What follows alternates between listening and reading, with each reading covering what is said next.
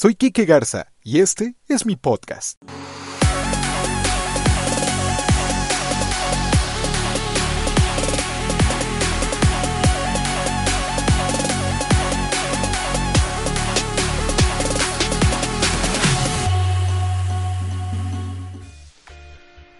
Hola, ¿qué tal familia? Muy buenas tardes, muy buenos días. No sé a qué hora estén escuchando este doceavo episodio. La verdad es que estoy muy contento de estar aquí en esta ocasión con todos ustedes y bueno, seguirles compartiendo contenido eh, de calidad, contenido que sale del corazón, contenido que sale del alma para tratar de contagiar la, la vibra positiva, para tratar de inspirar el mayor número de personas para que alcancen sus objetivos, para que alcancen sus sueños. Y bueno, yo les prometí que iba a traer amigos a este, a este este episodio, a esta casa de podcast, a colaborar, que tengan algo interesante que, que, que decir, que tengan esa chispa para contagiar. Y bueno, el día de hoy acabo de, de, de recibir en este podcast a mi amigo Muse. Muse, ¿cómo estás? Bienvenido. Let's go, pandilla. Estoy contentísimo de estar aquí acompañándolos en su podcast con el buen Quique Garza. Estoy súper entusiasmado. Estoy seguro de que todos vamos a aprender algo muy útil que va a ser un ladrillito más para construir el castillo de nuestros sueños. Uy. Así es, amigo, bienvenido. Y bueno, te quiero decir que gracias por aceptar esta invitación, la verdad es que estoy honrado, estoy honrado de, de, de, que estés aquí, de que estés compartiendo tu energía, tu vibra. Y hermano, yo creo que sinceramente el mundo necesita personas como tú que, que amen lo que hagan, que, que contagien esa energía y ese positivismo, es por eso que, que te traje a, este, a esta producción que hago con tanto amor. Y elegí un tema para platicar el día de hoy acerca de, de ser nuestro propio veneno. Constantemente nos fijamos en los otros, ¿no? En nuestros compañeros de trabajo, en nuestros compañeros de, de la escuela, de, de, muchas, con las personas que convivimos, ¿verdad? Y decimos, no, me, me alejo de fulanita, me alejo de fulanito porque son tóxicos. Pero, pero bueno, aquí, aquí de lo que vamos a hablar es cómo a ciertas actitudes nos vuelven tóxicos hacia nosotros mismos, amigos. Fíjense amigos que las estadísticas de Muse, de la consulta Musovsky, dicen que 9 de cada 10 personas son optimistas. Entonces, si tú tienes puros amigos optimistas, tú eres ese 1 de 10 que es medio tóxico. Entonces, si eres ese, necesitas escuchar el podcast, parce. Así es. Entonces, mira, primero que nada, este podcast va dedicado para esas personas que, que, no saben ni qué onda, por qué no avanzan, por qué no logran sus objetivos, por qué no logran, logran sus metas. No se han dado cuenta que a lo mejor tienen actitudes que la verdad los están truncando, que de verdad los están frenando, que de verdad los están limitando y es por eso que no logran cumplir sus sueños. Ahora, ¿qué es el veneno? ¿Qué es eso tóxico de, de lo que hablamos, amigo? Y es que son hábitos, son hábitos, ya sabes, de pensar, de hacer, que, que bueno, que nos generan daño de, de, manera incluso inconsciente. Muchas de las actitudes que tenemos tóxicas no nos damos cuenta, están ahí implantadas en nuestro cerebro casi desde nuestra niñez y fueron implantadas ahí por nuestros seres queridos, ¿eh? que, que lo hicieron con, con, buenas intenciones. Vamos a tratar de, de, pensarlo así. Para, lo pusieron ahí para protegernos, eh, para cuidarnos, para, digamos, eh, establecer de alguna manera un orden social en nuestra cabeza pero hoy en día forman parte de los miedos y las limitaciones que no nos dejan ser. Y tenemos que cambiar esos pensamientos. Que fíjate que eh, hay un proverbio que me gusta mucho que dice, no se engañen, cuál es su pensamiento en su corazón, tal es él. Y es, es bien sabido que nosotros somos lo que pensamos. Si quieres cambiar lo que eres, tienes que cambiar lo que piensas. Como diría la autora eh, americana Joyce Meyer, piensa en lo que estás pensando. Y si te atrapas a ti mismo pensando en algo que que te, está envenenando la mente y que está estableciendo barreras y obstáculos para que alcances tus objetivos, parcero, en este día tienes que tomar el mazo de las verdades y el mazo del positivismo y destruir las mentiras que están envenenando tu mente. Definitivamente. Ahora, les pregunto, eh, te pregunto a ti que estás escuchando este podcast, tal vez en la oficina, en tu, en tu carro, en tu casa, ¿eres una persona que se envenena sola y la neta no te has enterado? O de pronto no sabes identificar qué hábitos te hacen tan tóxico o no sabes cómo dejar de ser tóxico, bueno, ¿qué crees, mi querido Muse? Pues aquí les vamos a decir. ¡Uy, buenísimo! A ver, ¿cómo, cómo le haremos para tener una mente menos tóxica aquí? Mira, primero que nada yo creo que eh, es importante aceptar, identificar en qué parte del mapa estamos, qué tan tóxicos estamos siendo con nosotros mismos. Mira, para empezar, yo, yo te compartiría que conozco a un cierto tipo de personas que siempre viven a prisa, que siempre viven con el reloj en la mano, siempre están estresados, incluso amigo, hay gente que a propósito se le hace tarde, porque le gusta vivir eh, eh, bajo presión, le gusta vivir apresurado todo el tiempo, porque eh, eso como esa, adrenalina es adictiva. Pues sí, pero, pero también es importante ser puntual, agarrar tu tiempo para hacer las cosas, porque por eso la hipertensión, por eso todos los problemas con el corazón, la diabetes, etcétera, por estar viviendo todo el tiempo a prisa. Te platico una anécdota. Adelante, por favor. Fíjate que mi papá trabajó en el, en el gobierno del estado un tiempo y estaba súper estresado todo el tiempo. Yo lo veía rarísima vez porque todo el día trabajaba. Llegaba a la casa para la, a la nochezota y parecía yo creo que yo ya me había dormido, entonces lo veía poquito. Y cuando, pues lamentablemente o afortunadamente lo corrieron de su trabajo y se vino una crisis bien duro en mi, en mi casa, en la familia, porque pues mi papá se quedó sin trabajo y era la fuente de ingresos. ¿Y qué crees, viejo? La calidad de vida de todos en mi familia, tengo una hermanita, mi mamá y, y mi papá y yo, los cuatro, nuestra calidad de vida se elevó muchísimo cuando corrieron a mi papá. Bien raro, ¿no? porque era menos dinero, pero también era mucho menos tensión emocional, mucho menos estrés y mucho menos preocupación de, estar así todos, pues como alertas con la alarma en la cabeza el que chinga, es hora, nos tenemos que ir y la comida. Claro. No, hombre, mira, como una temporada de desempleo, tranquilo. Y de repente, ¿por qué no? También es bueno, como los boxeadores, pelea intenso, pelea intenso, intenso, trancazos, recibes trancazos y luego entregas trancazos intenso como el boxeo y luego a su esquina. Claro. Digo, es importante esos periodos de descanso, esos periodos de tranquilidad, por supuesto que, son importantes. Y, y, esa gente que vive con el, con el reloj en la mano, amigo, siente que si no, que si no hace las cosas a prisa o que si eh, que, siente que se le está haciendo tarde para todo, ¿no? Eh, por principio de cuentas. Fíjate que creo, ay, se me andan cayendo los lentes aquí. creo que, que esas personas cambian en, hasta cierto punto la salud por el dinero y luego el dinero no lo cambian por salud, porque al desvelarse, al tener ese mal nivel de estrés elevado, al comer mal, además de que baja la productividad y tenemos menos resultados, también somos más propensos a enfermarnos. Pues, hay que dormir, hay que dormir. Ahí está, mira, ahí está el primer, el primer, la primer hábito tóxico que tenemos que evitar para soltar, para ser más libres. Agarren su tiempo, familia Organi. Es cuestión de organizarse y dejar de ser adictos a, andar a las prisas. Y sabes que también me gustaría derribar en este momento una mentira que creo que muchos hemos creído. Que muchos pensamos, bueno, al menos yo crecí pensando que si hacía más, tenía mejores resultados. O sea, yo crecí pensando, si me esfuerzo más, si hago más, si, si me empeño más, si, incluso si me estreso más, voy a tener mejores resultados. Y les voy a platicar un dato, un libro de, de, de un autor que se llama Jeff Davidson que se llama Maneje el estrés fácil. la recomendación. La recomendación del libro de hoy. Fíjense que Jeff Davidson hizo un estudio donde las personas que trabajan más de 46 horas comienzan a ser menos productivas. ¿eh? Por supuesto. Entonces, la, la, gráfica de productividad se eleva y va, o, sea, obviamente trabajas más, generas más hasta las 46 horas.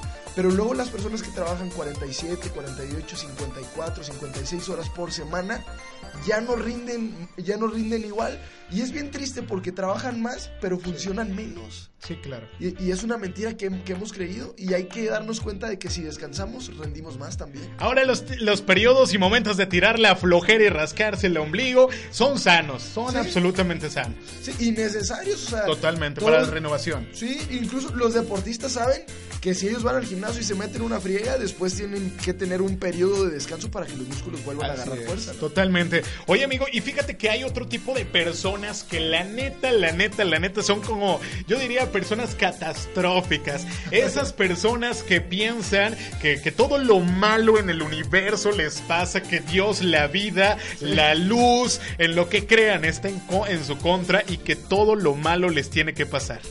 No, hombre, ¿cómo así? Pero sí, me gusta mucho una frase que, está en, en una carta que le escribieron hace, no sé, como dos mil años a un pueblito de romanos que dice, a los que amamos a Dios, todas las cosas nos ayuda para bien.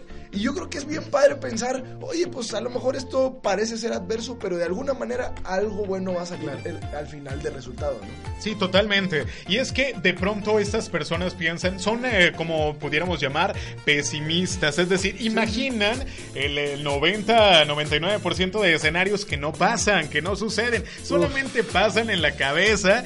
Ya te cayó un 20, amigo. ahí. Pero durísimo, hijo. No sabes cómo me quedó el saco. Yo tuve una novia, te mando un saludo, exnovia. Eh, ¿Se vale decir nombres? Sí, ¿Puedo por favor, por favor. No, bueno, luego se va a enojar conmigo si digo el nombre. Pero ella sí, todo el tiempo se preocupa. Yo, me- la verdad, me quería casar con ella. Y me decía, pero es que luego, ¿cómo le vamos a hacer para para pagar los pañales de mí. Yo le decía, espérate, todavía ni te embarazas, o sea, al menos espérate que, sí, calma, calma, no, no hay que preocuparnos por las cosas que todavía no suceden, man. A estas personas les sucede esto, amigo, porque definitivamente tienen un exceso de futuro. Están todo el tiempo pensando en el futuro y es por eso que están llenos de ansiedad. Yo creo que la ansiedad es uno, un, eh, uno de los grandes problemas de este tiempo y nos limita el vivir en presente. Todo, nos, todo el tiempo nos va, estamos preocu- preocupando por el mañana, por lo que va a pasar después y perdemos de vista el ahorita. Y sabes, yo, yo tengo dos buenos antídotos contra, contra ese futurismo que, que le llamas. Mira, el primero es confía en lo que tú quieras. Porque yo, yo la verdad siempre he confiado mucho en Dios. Entonces yo siempre pienso, no, va a estar bien porque Dios me va a sacar adelante de esto. Entonces tú así siempre confía en, en lo que tú, en lo que tú quieras. Y el segundo antídoto, que este es mi favorito, eh, me encanta, piensa, cruzaremos ese puente cuando lleguemos a él. Por lo pronto todavía no estoy en ese puente. Exacto. Entonces todavía no te preocupes por lo que todavía no pasa. Cuando llegues a esa situación ya verás lo que haces. ¿No crees? Totalmente, totalmente de acuerdo y yo creo que está bastante bien ejemplificado con el, con el tema de, del río y del puente. Definitivamente, no te preocupes por ese puente hasta que haya la necesidad de cruzarlo, hasta que estés ahí. Mientras tanto, bueno, disponte y déjate fluir. Es como la gente que dice, no, pero, por ejemplo, hay muchas personas que dicen, ¿y si me enfermo? ¿Y si luego soy pobre? ¿Y si me corren del trabajo? Espérate, ¿para qué te preocupas si todavía ni te corren, ni te has enfermado, ni, ni te, nada, no ha pasado nada? O sea, preocúpate cuando suceda y entonces tengas que buscar un, un plan de acción. Totalmente. Amigo, a- aunado a eso, a eso que estamos platicando de, de gente que es catastrófica, que vive todo el tiempo en el, en el futuro y que piensa que todo lo malo del universo les va a pasar. Bueno, así como ellos creen que todo lo malo les va a pasar, hay otro tipo de personas que piensan que todo el mundo se las quiere chingar. ¿Qué onda con esa gente? ¿Has conocido gente así? Yo he conocido gente así y me parece que es porque yo, bueno, yo así como que puedo oler, un- Detectar. puedo detectar con mis antenitas de vinil un poquito de egocentrismo. Porque yo a veces pienso, ay viejo, ni que fueras tan importante que todo, todo el mundo esté pensando en ti. Pues, ¿O tú cómo ves, Kike? Sí, totalmente. Se creen en el centro del universo. Entonces eh, sienten que todo el mundo está en su contra, que todo el mundo se los quiere chingar, que todo el mundo está buscando la oportunidad para, para hacerlos menos, para. o que hablan de. hablan mal de mí, seguramente. O la típica gente que piensa que, que todo el mundo le tiene envidia. O que incluso son gente que llega a creer que a fulanito, fulanita de tal, de seguro me hizo brujería para que no me Ah, ¿sí? fuera bien. Lo llevan hasta ese nivel esotérico. ¿Y cómo, cómo crees que se pueda curar como esa mentalidad de persecución de las personas que sienten que todo el mundo está contra ellos así? Pues yo creo que, yo creo que es, es, es una cuestión de confianza en sí mismos y en las demás personas. O sea, ¿por qué en lugar de, de ver lo malo de las personas, no te enfocas en ver lo bueno? En lo, que te, en lo que puedes aprender, en lo que pueden aportar. Fíjate que me gustaría platicarte una anécdota que creo que me sirvió para dejar de pensar en las opiniones de otras personas Ok. hacia mí. Cuando estaba en sexto de primaria hicimos un viaje de, de excursión, de como viaje de estudios. Resulta que en la- las regaderas del campamento donde nos estábamos quedando solo era una cortinita. Y era una regadera comunitaria, o sea, todo el grupo estábamos ahí. Y un tipo, Jorge Dávila, que le mando un zape, Jorge Dávila, si me estás escuchando, se le ocurrió abrirme la cortina de la regadera. Y pues, pues hacía frío y pues estaba bañando, y pues aquello no estaba en su máxima expresión. Ajá, Entonces, ajá. viejo, yo, ah, cuando me abrió la puerta, yo vi a todos que me estaban mirando mi. Mi, Tu cosita. mi Rigoberto, yo le llamo Ah, Rigoberto. Mi Rigoberto, y me dio una vergüenza, viejo, horrible. Y luego, como que ya las cosas no, no me daban vergüenza. Y comencé a exponerme al público, tal grado que ahorita, eh, bueno, eh, tú eres locutor de radio, yo soy conductor de televisión. Y muchas veces me preguntan, oye, ya no te da pena. Pues yo, mi, mi solución, que no sé si le funciona a todos, pero lo que a mí me pasó es que me dejó de importar la opinión de otros cuando me expuse a ellos, cuando me enfrenté y dije, órale, me paro frente a la cámara y venga, o me paro en el escenario y venga, y te das cuenta de que a lo mejor a la gente ni le importas tanto, o sea, eres tan importante para ellos. Es decir, el mundo, el universo no gira en torno a, a- a No, la uno, ¿no? De, este, de pronto sentimos que cuando andamos en la calle, sobre todo cuando se tienen trabajos públicos como los que tenemos en la radio y la televisión, uno incluso puede llegar a decir, ay, es que fulan, mira, ya me están viendo y se- seguro ya me están sacando la garra.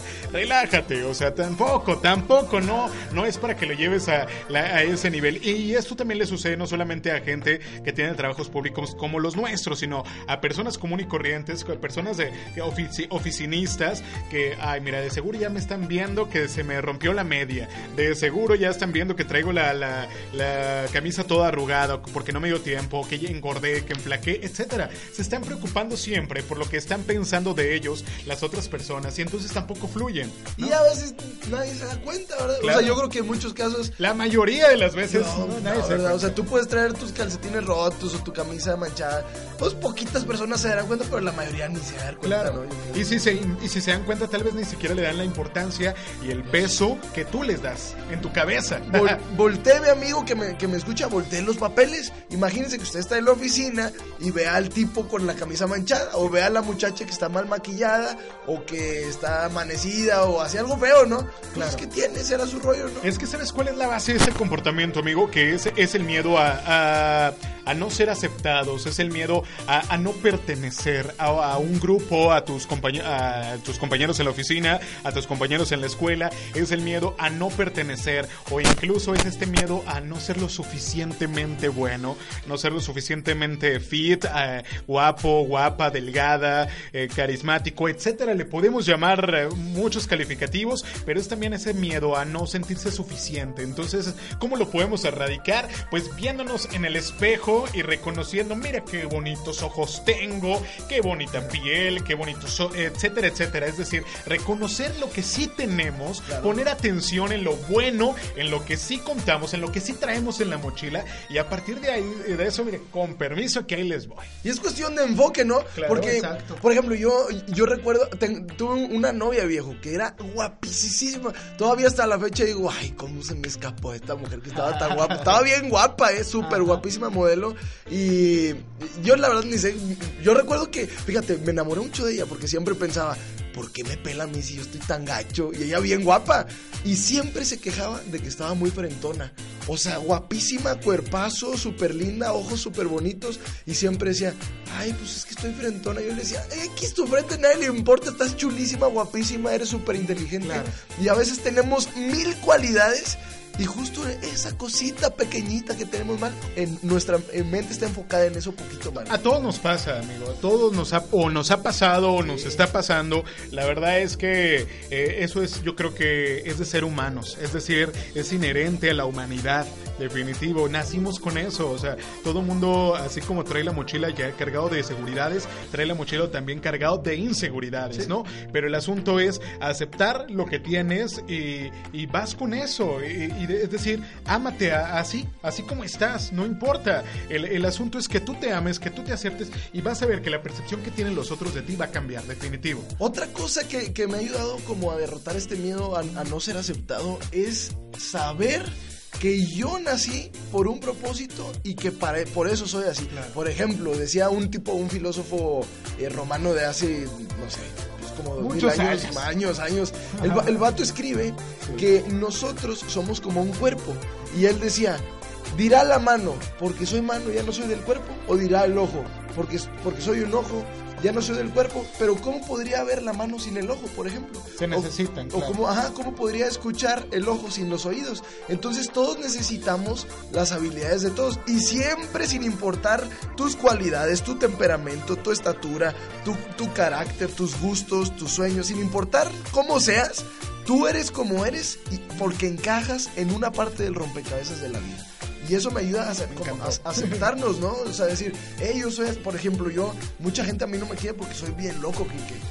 Yo- mu- muchísima gente, neta, o sea, es dicen, muse. Ya man". somos dos, amigos. ¿A No te preocupes. Let's go, let's go. Oigan, y con eso, familia, terminamos este punto que, que la verdad me encantó como, como lo describiste, amigo. Todos somos parte de un rompecabezas. Sí. Hay que aprender a unir las, las piezas de nuestra vida. y saber que somos una pieza fundamental del rompecabezas. Habrá muchas piezas, pero nosotros tenemos un papel único e irreemplazable. Pero qué onda con esa gente que es otra actitud y otro hábito que hay que evitar. Esa gente que vive atrapada en un círculo vicioso, no solamente de constante queja de lo que vive, sino eh, todo el tiempo está recordando esas personas que le hicieron daño, esas personas que, que le rompieron el corazón y entonces todo el tiempo habla de esas personas, las tienen presente, habla de ellas como incluso si todavía fueran parte de su vida. A lo mejor ya pasaron años eh, y, y se sigue se sigue hablando del mismo tema y de la misma persona. Sucede mucho con esas personas que por, de- por ejemplo divorciadas, vamos a Ah, decir, sí. sí, todo el tiempo se están acordando del, del ex y es que cuando vivíamos juntos y es que cuando éramos pareja y es que hacíamos esto y es que hacíamos lo otro. Digo, qué bonito recordar, pero ojo, porque la línea entre, re- entre recordar y ser codependiente es bastante delgada. Ay, cuidado con eso. ¿Y cómo resolverías, por decir, una mentalidad de eso, Kike? Un, un consejo, si yo soy así medio nostálgico y siempre, ay, es que cuando tenía tantos años, o en la época en la que mi mamá, bla, bla, bla, y así la gente nostálgica que se acuerda, ¿cómo resolverías ese Yo te ese diría, asunto? yo te diría que la, que la vida es un ejercicio constante de desapego, ¿no? Y que en tu vida nunca va a llegar nada nuevo si, si el espacio está ocupado. Entonces, aplicar la ley del vacío, va- eh, vaciar el espacio, soltar, dejar ir, para poder volver a agarrar cosas, por volver a llenarte de cosas. Es decir, es como si, como si imagináramos una mochila, la traes cargada, la traes llena. ¿Cómo vas a poder guardar más cosas en esa mochila si ya está llena, ¿no? Entonces, eso te diría, suelta, fluye, más eh, las personas eh, muchas de las veces llegan a nuestra vida para cumplir un propósito, para cumplir un objetivo y, listo. Pueden pasar años, pueden pasar meses, hay que dejar fluir las cosas y, la- y las personas. Wow, vato, me gustó tu pensamiento, estuvo matón, Gracias, ¿eh? gracias. Me llevó hasta los tuétanos, eso. estuvo ¿Cómo muy te, te identificaste, amigo, con este punto? Sí, fíjate que sí, porque yo creo que nunca he estado en una posición donde, bueno, también soy joven, ten- tengo 23 años y hasta hoy creo que nunca he estado en un punto donde recurrentemente estoy viendo para atrás. Sí me han pasado muchas otras cosas, pero creo que nunca he lidiado con esto y si me llegara a pasar no estoy seguro cómo, cómo lidiaría con ese recuerdo hacia el pasado. Claro. Digo, por ejemplo, en el caso de las personas que tienen, eh, vamos a decir, que fueron eh, marido y mujer y que tienen un hijo en común, vamos a decirlo así. Es muy común esa situación. Por supuesto, siempre va a haber ese vínculo. El, el hijo siempre será de los dos. Eso no se va a poder erradicar jamás de la faz de la tierra. Pero saben que sí, sí se puede desprender. Bueno, tú eres el papá de mi hijo, tú eres la mamá de mis hijos y hasta ahí, no eres mi pareja. Entonces, también entender los roles de, de las que lo- los roles que las personas juegan en nuestra vida. Fíjate que se me ocurre lo que yo hoy podría hacer en caso de que yo esté así como atado a, a un suceso o persona del pasado. Se me ocurre como, como antídoto a este veneno. Pues aventarme una planeación de algo, escribir, ¿sabes qué? Yo planeo hacer esto, planeo hacer esto, porque el hecho de planear pone tu mira en el futuro y deja, tu mente deja de estar enfocada en el pasado. Entonces cuando comienzas a soñar, de- eh, paras de añorar lo, lo que, lo que hubo antes. Y recuerden, amigos, es lo que voy a decir es bien importante. Recuerden que todo buen jardinero sabe que para que un rosal florezca y sea bonito, tiene que cortar las ramas que ya no le sirven. O sea, si, si un, jardinero sabe que hay ramas enfermas que ya no van a sanar, hay ramas eh, que ya están muertas y que tiene que cortar, y, e incluso, fíjate que las más difíciles de- de cortar, un rosal tiene ramas buenas que no son las mejores. Y, y- y un, y un jardinero sabe que para que las flores bonitas estén muy bonitas, tiene que renunciar a todas las otras, cortarlas, podarlas. Amigo, usted, yo le animo, hoy amárrese los, ¿podemos decir? Sí, claro. Amárrese los huevos, hombre, amárrese los huevos y renuncia a lo que haya que renunciar. Renuncia a lo que haya en su pasado que haya que renunciar. Renuncie a, a las relaciones tóxicas, a las emociones tóxicas que le estén haciendo daño. Renuncie y ponga su mirada en el futuro porque cosas grandiosas están por suceder. Excelente, excelente, Uh, come on. excelente. Familia, y ahora les tengo otro, otra actitud eh, tóxica, otro hábito tóxico, y que es también bastante común en nuestros días, y yo creo que conforme, eh, bueno, los jóvenes también estamos eh, llenos de, de esto, por eso hay tanto, tanto suicidio, tanta depresión, tanta ansiedad, y es el, el maldito fantasma de la decepción. Hay gente que, pues, que vive decepcionada, no solamente de- de- en el plano sentimental o amoroso, sino también en el plano, en el plano general, es decir,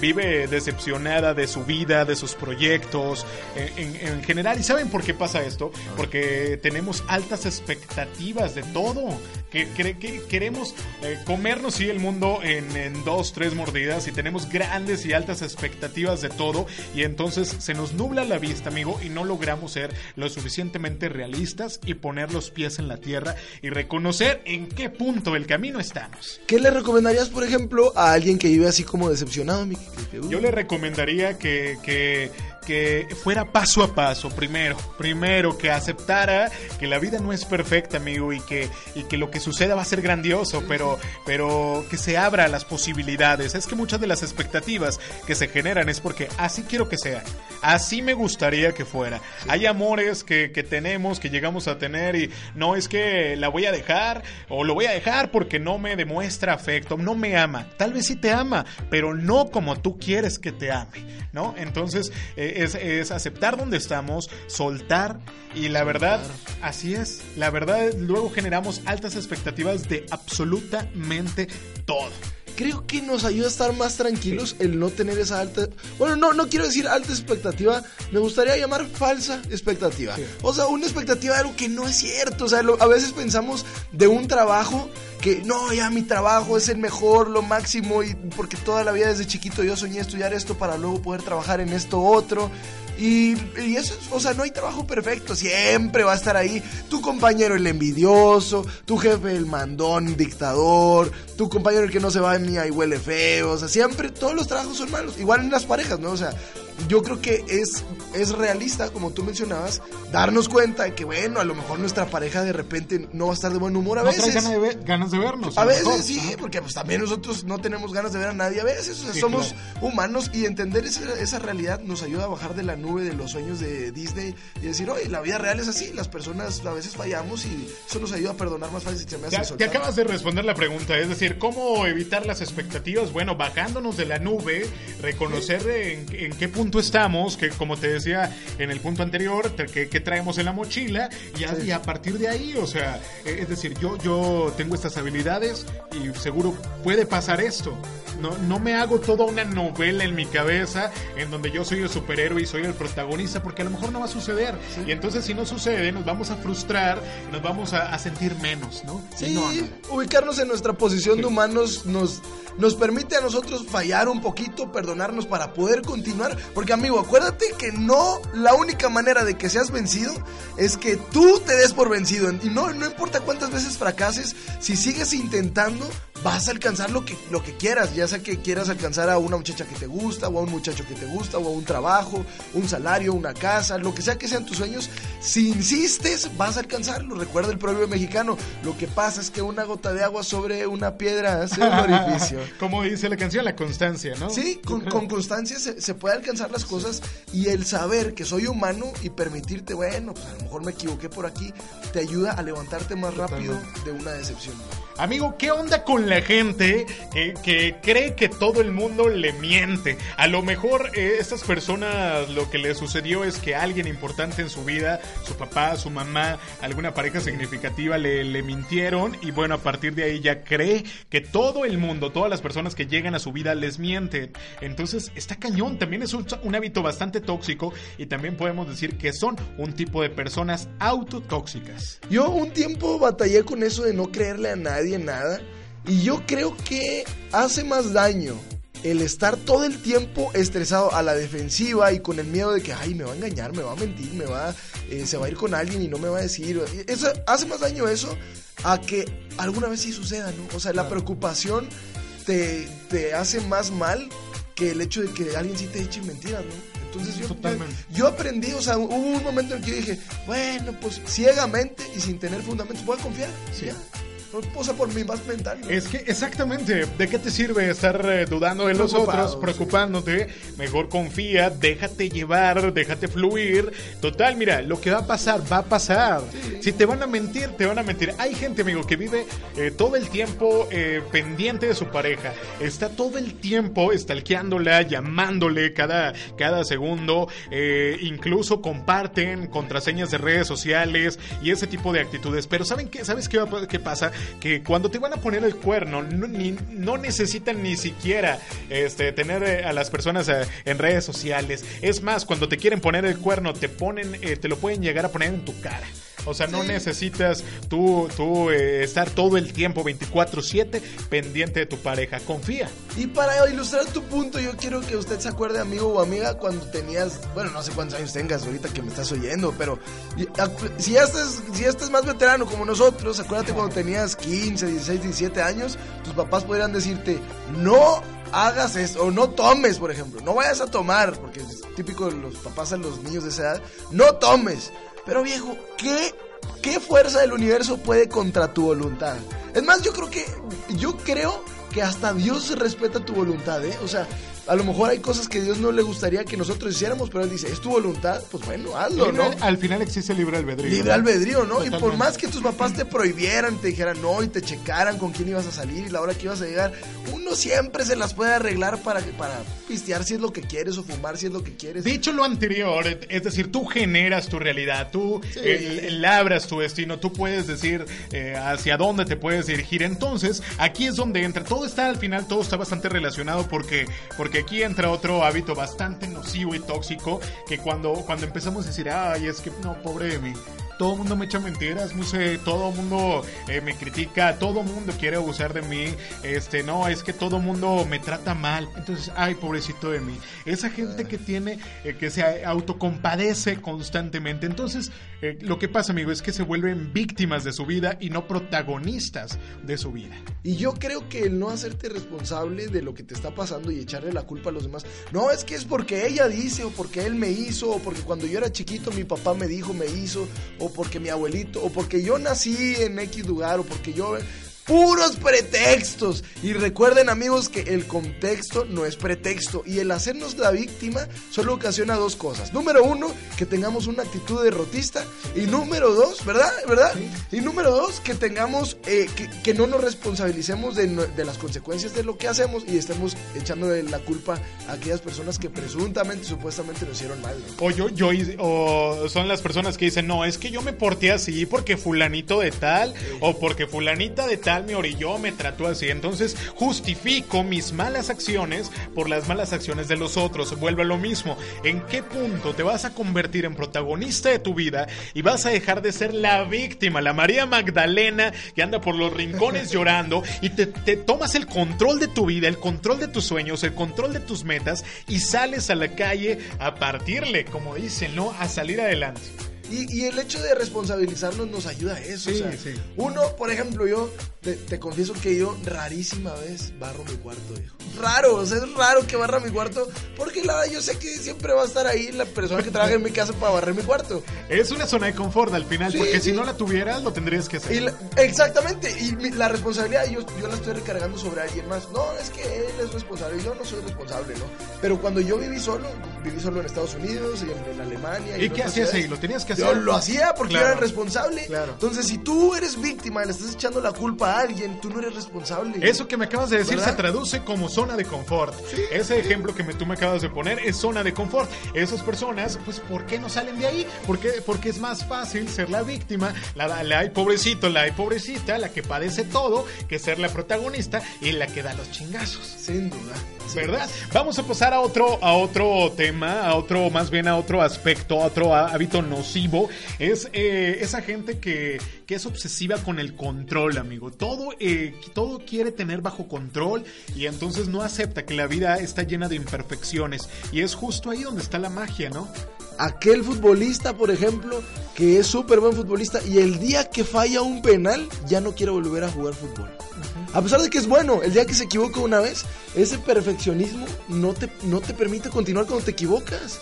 Entonces tienes que aprender que, bueno, hay cosas que salen de control, ni modo, no pasa nada, pues hay que continuar, ¿no, Miki? Totalmente, totalmente, totalmente de acuerdo, amigo. Y es que este, este punto es importante, te voy a decir por qué. Porque es gente que está eh, estresada todo el tiempo, es esta gente que, que tiene una obsesión por ser perfecto y entonces ocurre algo inesperado, porque así es la vida, y el mundo se les quiere venir abajo. Ahí ocurre eh, algo, algún hecho que está que no estaba planeado, que no estaba pronosticado, que no está dentro del organigrama de la persona y todo lo mueve, todo entra en caos la persona, ¿por qué? Porque son personas que sienten que si sueltan el control de lo que viven algo va a pasar, algo muy malo va a pasar. ¿Quién sabe? ¿Quién sabe qué vaya a pasar? Pero ellos sienten que si sueltan esas situaciones, algo va a suceder. Y qué, desgastante estar todo el tiempo preocupado porque todo salga así impecable, ¿no?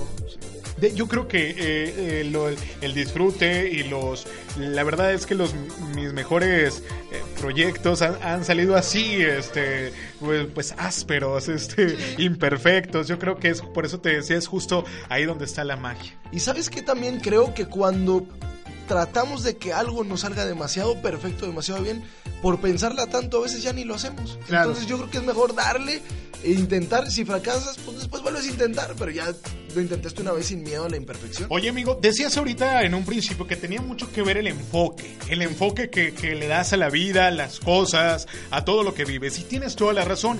Mira, hay personas que tienen un enfoque negativo en su vida, que es decir, todo el tiempo están, eh, están poniendo su atención, su energía en todo lo malo que les pasa.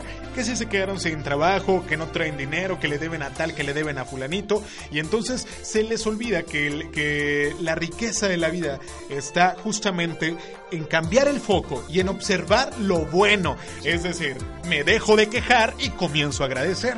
Es como la persona que está casado, por ejemplo, y, a lo mejor anda corto de lana y se queja porque no trae lana. Pero ¿por qué no, piensas que tienes una pareja que te quiere mucho? Exacto. Hay muchas personas que tienen mucho dinero, pero nadie los quiere, están solos. O sea, te, pongo, te, pongo, otro ejemplo. Hay gente que todo el tiempo se está quejando de, de, ir a trabajar, de que se tiene que levantar a las 6 de la mañana para ir a trabajar. Entonces yo les diría, bueno, eh, y entonces eh, salte de trabajar y a ver cómo le haces, ¿no? Mejor sí. di gracias porque tengo trabajo, tal vez no es el definitivo, no es el que sueño, pero de momento tengo trabajo y con esto al menos eh, saco adelante a mi familia y me compro, me doy mis gustitos. Típico que el desempleado se queja de que no hay jal, no, es que no hay jal. Y el que está empleado se queja de que hay mucho jal, no, Así es bien atorado. Siempre, ¿verdad? Entonces, total, siempre nos estamos constantemente quejando y tenemos un enfoque hacia, decía, dice un autor, tienes una mentalidad hacia la carencia, no hacia la abundancia. Estás poniendo tu atención en todo lo que te falta, no en todo lo que tienes. La recomendación del día es fíjate en lo que sí te sale bien, en lo que sí tienes. Por ejemplo, les voy a confesar aquí, les voy a abrir poquito mi corazón. Yo he padecido un, bueno, ya no, ya no tanto, a veces sí, pero no tanto, pero mucho, un, tiempo padecí de manera muy severa de insomnio machímato. Entonces yo, o sea, me acostaba sabiendo que no iba a dormir en toda la noche y que al día siguiente me tenía que levantar a trabajar y así. Híjole, o sea, yo nunca había valorado algo tan esencial como dormir. Entonces ahora yo me despierto en la mañana y cuando duermo yo levanto las manos al cielo y digo, Dios, gracias porque hoy puedo dormir, o sea, un ratito más y, puedo estar bien. Entonces, enfócate en, que dormiste, o sea, cuando duermes. en el hoy. Sí, o sea, yo diría, men, si duermes, que a todo dar que dormiste, da gracias al cielo porque dormiste. O cuando comas, el día que, que, no puedas comer, vas a decir, oye, mira, estuve mucho tiempo muy bien porque a, veces tenemos tanto que no nos damos cuenta de todo lo que tenemos. Totalmente. le, quiero, quiero invitar a la gente que va a escuchar este podcast a hacer un ejercicio eh, para eso del, agradecimiento. Y fíjense cómo va a estar. En, en, su celular, en algún, eh, en algún cuadernito, en alguna libreta, qué sé yo. Yo digo el celular porque me parece más práctico que lo traemos para todos lados. Escribe tres cosas que estés agradecido en tu día. Tres cosas, escríbelas en una nota y verás al final de la semana. Chécalo el viernes, chécalo el sábado. Empieza este ejercicio eh, a principios de semana y vas a ver la cantidad de cosas por las cuales tú eh, eres afortunado en la vida y te puedes agradecer. Que casi siempre son colosalmente muchas malas cosas que nos salen bien que las que nos salen mal. Lo que pasa es que nuestra mente está enfocada en resolver las que nos salieron mal. Totalmente. ¿Sabes qué pasa, amigo? Que, estas actitudes y eh, hábitos nocivos y tóxicos para las personas eh, definitivamente nos representan una zona de confort y es que es por eso que no las, no las soltamos porque nos sentimos vulnerables al momento, no sabemos qué va a pasar. Hay, hay gente que le aterra el cambio. Todo lo que tenga que ver con lo nuevo le aterra. Entonces tienen esas actitudes que ya no son, ya no son hábitos ni actitudes, ya son formas de vida, ¿no? Y entonces en lugar de ir hacia la, vuelvo a lo mismo, van, en lugar de ir a la prosperidad, van hacia la carencia. Híjole, les recomiendo que lean un libro del doctor Henry Cloud que se llama Cambios Necesarios y como diría Descartes, todo fluye, nada permanece. El cambio es inevitable, o sea, eso es por default. Lo que sí puede cambiar es tu reacción al cambio. Hay que aprender que bueno, a veces es necesario cambiar, soltar, transformar, sufrir una metamorfosis y, el adaptarnos a los cambios es lo que nos hace humanos, o sea, es lo que nos ha hecho eh, sobresalir de otras especies, esa adaptabilidad y flexibilidad. Hay que adaptarnos, ¿no, Totalmente, yo creo que la vida, la vida es adaptabilidad, definitivo, siempre hay que estar eh, adaptándonos a los cambios, a las situaciones que llegan. Es de, es de valientes adaptarse a los cambios. Amigo, tú eres una persona que desde mis ojos disfruta lo que hace. ¿Qué le pudieras decir a esa gente que va a escuchar este podcast y que a lo mejor está atrapada en un trabajo que no le gusta, está al lado de la pareja que, que no ama y que definitivamente no, no está viviendo la vida que quiere tener? Pero ¿cómo encontrar el disfrute en eso? Fíjate que ahí te van, ahí te van dos puntos. Punto número uno, yo siempre creo que el dinero persigue la pasión. Y creo que que, también el talento persigue la pasión. Entonces, cuando uno, cuando uno hace lo que su corazón le está dictando, el, talento comienza a crecer y eso te va a traer cosas buenas. O sea, el dinero llegará por añadidura, como, como, dice. ¿no? Y, y, también, también creo que hay que encontrar un balance. Por ejemplo, una vez me decía mi papá, oye, pues qué bueno que, que, te guste lo que estudias, pero si quieres estudiar ingeniero oceanográfico o biólogo marino, pues aquí nosotros vivimos en el desierto, en Coahuila, pues aquí no hay, aquí ni hay mar, ¿no? O sea, también tienes que ser poquito realista y darte cuenta de que pues vas a acabar haciendo algo bien, bien gacho, ¿no? diría mi buen amigo, bueno, ¿para, ¿para qué les digo? Porque todos lo conocen, pero una vez un buen amigo me dijo, es que acuérdate que cuando el amor sale por la puerta, no, el, ¿qué? El dinero sale por la puerta, el amor sale por la ventana, ¿cierto? Entonces, a pesar de que uno le apasione mucho lo que haces, si de plano, de plano no hay dinero, pues bueno, no va a estar, no va a estar tan padre. Entonces, el balance creo que es bueno entre la pasión y la realidad. Yo diría el balance.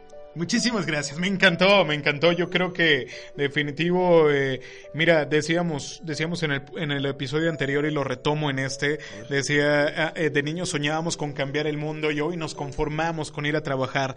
Aguas con conformarse, yo diría, aguas con conformarse, aguas con, con eh, enamorarse de la zona de confort. Es una zona bastante peligrosa y no somos árboles, muévanse, si no les gusta su realidad, hagan los cambios necesarios, sean valientes la vida, nada más venimos una hora, nada más que nada más es una oportunidad, una vida la que tenemos y, qué flojera y qué hueva desperdiciar tiempo y energía en estarnos quejando, en estar, en estar enojados todo el tiempo, en estar sintiéndonos menos. ¿Por qué no decir, esto es lo que soy, esta es mi vocación y le doy para adelante? Sí, claro, fíjate que hay una frase de un, había un filósofo eh, hace mucho tiempo, Gamaliel se llamaba, y un discípulo de Gamaliel escribió lo siguiente, y dice, Dios puso en nosotros el querer como el hacer de su perfecta voluntad. Me gusta mucho porque hay dos ingredientes importantes en la frase, el querer.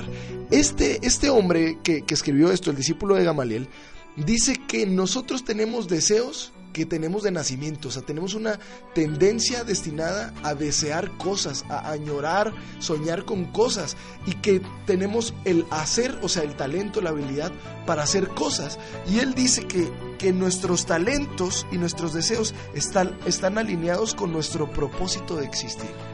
Qué, qué- fuerte, Qué ¿no? fuerte. Porque dices, viejo, o sea, si yo tengo una pasión por la música y tengo el talento por la música, pues seguramente mi razón de existir de alguna manera está vinculado con la música también, ¿no? Entonces dale por ahí, no te, mm, tal vez yo no te diría, pues mm, ponte en una banqueta a tocar tu guitarra, porque a lo mejor no es la manera de utilizar esa herramienta, económicamente hablando, sino busca una manera donde tu talento se pueda conjugar con la realidad económica y fuego, ¿no? Claro, yo creo que con ese, con esa idea, con esa idea me quedo. Amigo, muchísimas gracias por, por haberme acompañado en este, en este doceavo episodio. La verdad es que ha sido todo un, un, eh, un agasajo, un placer tenerte, tenerte aquí. Amigo, por favor, compárteme tus redes sociales para los que van a escuchar este podcast, le den follow. Amigos, pueden encontrarme como Muse de este nave. Si se preguntan, les prometo que sí es mi nombre real. M-U-S-E, Muse de este nave para servirle a usted a Dios. Instagram, Facebook, en todos lados. Eh, Instagram, Facebook y en todos lados. Ahí me pueden encontrar como Enrique Garza, así de fácil y así de sencillo. En Instagram, Enrique Garza 19, en Facebook, Enrique Garza. Les agradezco a todos los que han seguido este podcast. Cada episodio ha sido una, una nueva aventura. Amigo, algo que, le, que te gustaría, con lo que te gustaría finalizar. Siempre apunten a lo eterno y no, no enfoquen sus fuerzas a lo temporal. Busquen objetivos que duren para siempre.